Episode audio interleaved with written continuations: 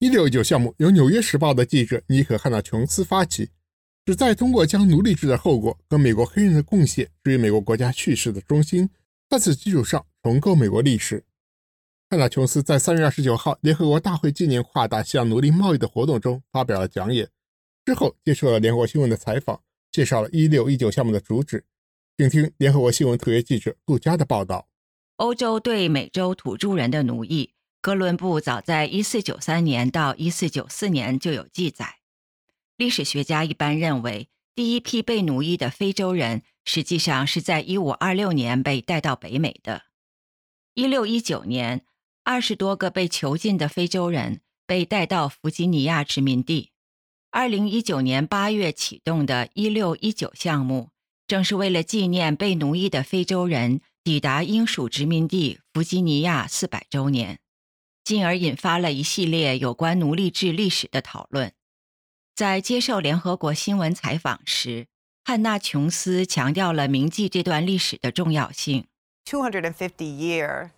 美国两百五十年的奴隶制后果仍然影响着我们今天的社会，所以这不仅仅是关于过去，而是关于现在发生的事情。因此，我认为不仅在美国，而且在全世界，这段历史都很重要。在美国，我们拥有奴隶制的时间比拥有自由的时间还要长。美国作为一个废除奴隶制的国家的时间并不很长，而且当奴隶制在所有国家结束时，构成奴隶制基础的种族主义并没有被清除。因此，我们看到这些社会中的黑人、非裔，在曾经是奴隶制的国家仍然处于社会底层。汉娜·琼斯指出，奴隶制的后果仍然在塑造着我们的世界。一六一九项目中每一篇文章都不是关于很久以前发生的事情，而是关于很久以前发生的事情如何继续塑造和腐蚀当今社会。我们是一个建立在上帝赋予的自由理想之上的国家。我们相信我们是世界上最自由、最杰出的国家。因此，当一六一九项目指出奴隶制是许多社会问题的根源，奴隶制塑造了我们的政治经济制度、我们的文化，在美国总是会遇到阻力。有些人认为，重提美国奴隶制这段惨痛历史，再次揭开伤疤，不利于社会弥合；而汉娜·琼斯则认为，正是奴隶制造成的创伤在对社会造成伤害。当伤口还在溃烂的时候，我们需要取下绷带并找出原因。就在两年前，我们举行了世界历史上最大规模的“黑人的命也是命”抗议活动，因为一名黑人乔治·弗洛伊德被一名白人警察卡断体内供氧长达八分钟而死亡，所以伤口就在那里。那些说如果我们谈论这些，社会会变得更糟的人，显然不是在这段历史条件下生活和受苦的人。我个人认为，光亮是最好的消毒剂。